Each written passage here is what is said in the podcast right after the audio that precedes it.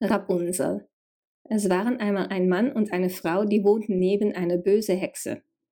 Im Garten der Hexe wuchsen köstliche, saftige Rapunzeln. Jetzt musst du wissen, dass man Rapunzeln essen kann. Sie schmecken hervorragend in einen Salat. Die Frau schaute sich die Rapunzeln stundenlang an und wollte jeden Tag mehr und mehr davon essen. Außerdem war sie schwanger und das führt manchmal zu Heißhungerattacken. Eines Tages ging der Ehemann los, um einige Rapunzeln für sie zu pflücken. Weil seine Frau sie so sehr liebte, ging er zurück, um mehr zu holen. Was machst du in meinem Garten? hörte er zu seinem Entsetzen. Es war die Hexe. Sie sah furchtbar böse aus. Oh, entschuldigen Sie bitte, stotterte der Mann. Ich wollte ein paar Rapunzeln für meine Frau pflücken. Ich weiß natürlich, dass ich das nicht darf, aber meine Frau ist schwanger und sie wollte unbedingt welche haben. Es tut mir furchtbar leid. Die Hexe antwortete, wenn es so ist, wie du mir sagst, dann kannst du so viele Rapunzeln pflücken, wie du willst, unter der Bedingung, dass du sie mir gibst, wenn das Kind geboren ist. Dem Kind wird es gut gehen, und ich werde eine gute Mutter sein. Ihr könnt euch vielleicht vorstellen, wie erschrocken der Mann war, weil er das Kind der Hexe versprochen hatte. Und als das Mädchen geboren war, stand die Hexe vor der Tür. Sie soll Rapunzel heißen, sagte die Hexe und nahm sie mit. Rapunzel war ein wunderschönes Mädchen.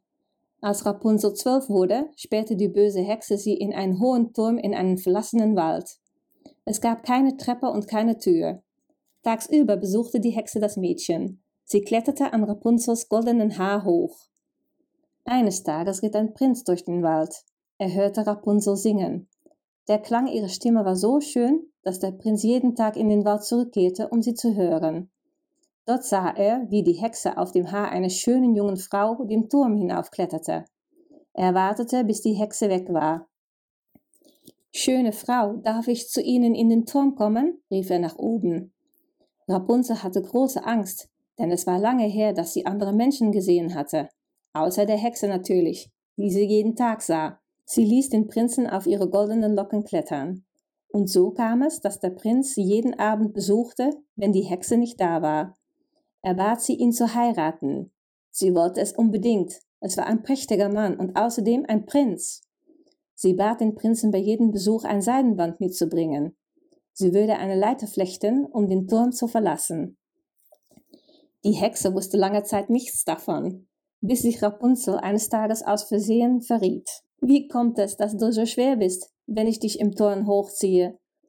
Du bist doch doppelt so schwer wie der Prinz, und er ist auch doppelt so schnell. Als die Hexe dies hörte, explodierte sie vor Wut. Wie kannst du es wagen? schrie sie Rapunzel an. Sie schnappte sich eine Schere und schnitt mit einer schnellen Bewegung alle lange Haare von Rapunzel ab. Danach brachte sie Rapunzel an einen weit entfernten Ort, den noch nie jemand besucht hatte. An diesem Abend wartete die Hexe im Turm auf den Prinzen. Er ahnte nichts und kletterte an Rapunzels Zopf den Turm hinauf.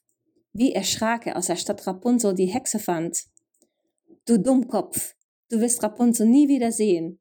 Die Hexe stieß den Prinzen und er fiel durch das Turmfenster in die Tiefe. Als er nach dem Sturz wieder zu sich kam, konnte er plötzlich nichts mehr sehen. Die Hexe hatte ihm die Augen verhext. Da er nun nicht mehr sehen konnte, fand er den Weg nach Hause nicht mehr. Jahrelang streifte er durch die Wälder und ernährte sich von Wasser, Früchten und Pflanzen. Aber die Liebe bringt Menschen, egal wie weit sie voneinander entfernt sind, zusammen. Eines Tages hörte er jemanden singen. Es war Rapunzel. Rapunzel lebte in einem verlassenen Teil des Waldes und hatte Zwillinge, ein Jungen und ein Mädchen. Als sie ihren Prinzen sah, weinte sie Tränen vor Glück. Zwei Tränen fielen in seine Augen und er konnte wieder sehen. Der Prinz brachte Rapunzel und ihre Zwillinge in sein Königreich. Dort wurden sie mit offenen Armen empfangen und lebten glücklich bis an ihr Lebensende.